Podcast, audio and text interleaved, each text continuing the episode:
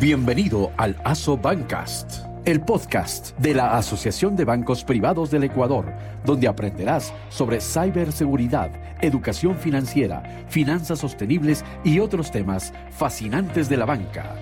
¿Estás listo?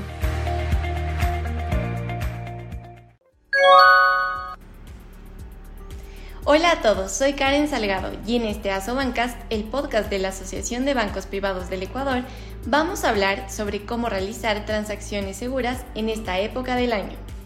Como todos sabemos, las fiestas de Navidad y fin de año son una época en la que aumenta el número de transacciones financieras, pues las personas reciben ingresos adicionales como el décimo tercer sueldo y otras bonificaciones. Este aumento de transacciones representa un reto para la seguridad ya que aumenta el riesgo de robos, ciberdelitos, extorsiones, fraudes y otros delitos. Hoy, junto a mi compañero Wilmer Torres, hablaremos de la campaña de comunicación de la Sobanca y la Policía Nacional para brindar consejos de seguridad en esta última etapa del año. Will, empecemos. ¿Qué medidas de seguridad existen para retirar dinero en los cajeros automáticos del país?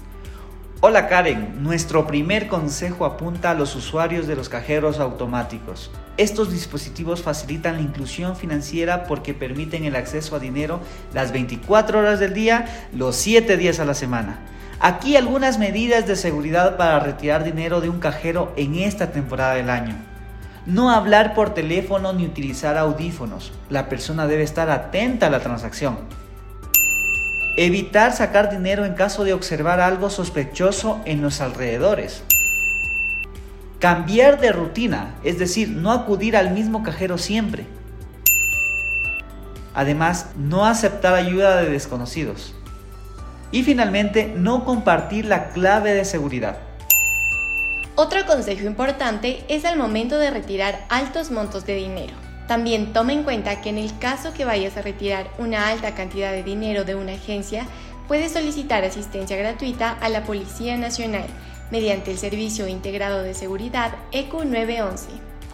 Karen, en esta época también incrementa otro tipo de delitos. Por ejemplo, ¿qué podemos hacer ante un contacto extorsivo? Si una persona recibe una llamada de este tipo, debe mantener la calma escuchar atentamente al extorsionador y no confrontarlo.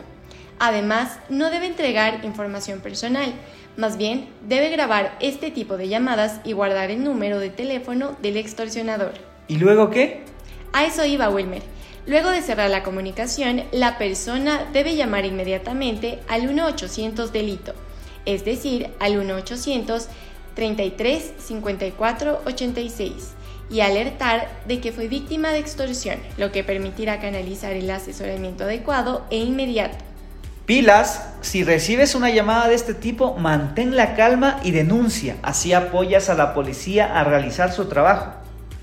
Pero hay otros retos de seguridad, por ejemplo, el uso de dinero en efectivo en esta temporada del año, como hay más ingresos en esta época y por ende aumenta la actividad comercial, los bancos privados y la Policía Nacional recomiendan el uso de la banca digital como mecanismo seguro, ágil y eficiente para realizar y recibir pagos.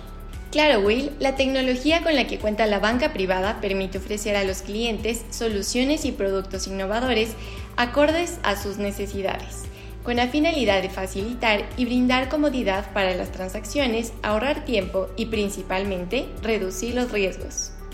En Ecuador, alrededor del 90% de los servicios bancarios más utilizados por los clientes están disponibles por canales digitales a través de los portales web de los bancos, aplicaciones móviles, entre otras plataformas digitales.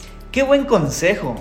Desde mi celular, la computadora o nuestras tablets, podemos realizar las transacciones bancarias, literalmente a un clic de distancia y de forma ágil y segura. De hecho, lo que sí hay que tomar en cuenta es que ante el incremento de las transacciones digitales, la policía y los bancos dan algunos consejos para minimizar los riesgos de ataques cibernéticos. ¿Cuáles son? En esta lista están utilizar contraseñas complejas, no usar claves de otros portales web en el banco, no confiar en Wi-Fi públicos, no dejar sesiones abiertas en ningún equipo, también está actualizar los sistemas de seguridad Y por último, realizar copias de seguridad. En definitiva, los bancos privados junto con la Policía Nacional están en permanente alerta para contribuir con la seguridad de sus clientes a través de varias campañas de seguridad y de comunicación activa y permanente. Exacto, las instituciones financieras tienen un constante relacionamiento con las entidades de control y de seguridad para articular acciones a favor de los clientes del sistema financiero privado. Siguiendo todos estos consejos descritos anteriormente, podemos realizar transacciones seguras en esta época del año y así evitar ser víctima de delitos. No te despegues de las redes sociales de Asobanca, donde están todos los consejos de seguridad. Y bueno, muchas gracias a todos por sumarse a un nuevo episodio de Asobancas, el podcast de la Asobanca. Les deseamos a todos que tengan unas felices fiestas y que el 2024 esté lleno de éxitos. Nos vemos. Muchas gracias a todos. Feliz Navidad y un próspero año 2024. Adiós, hasta un próximo capítulo.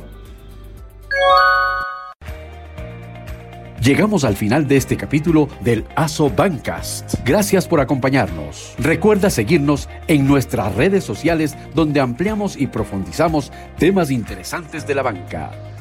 ASO Banca. Aquí estamos.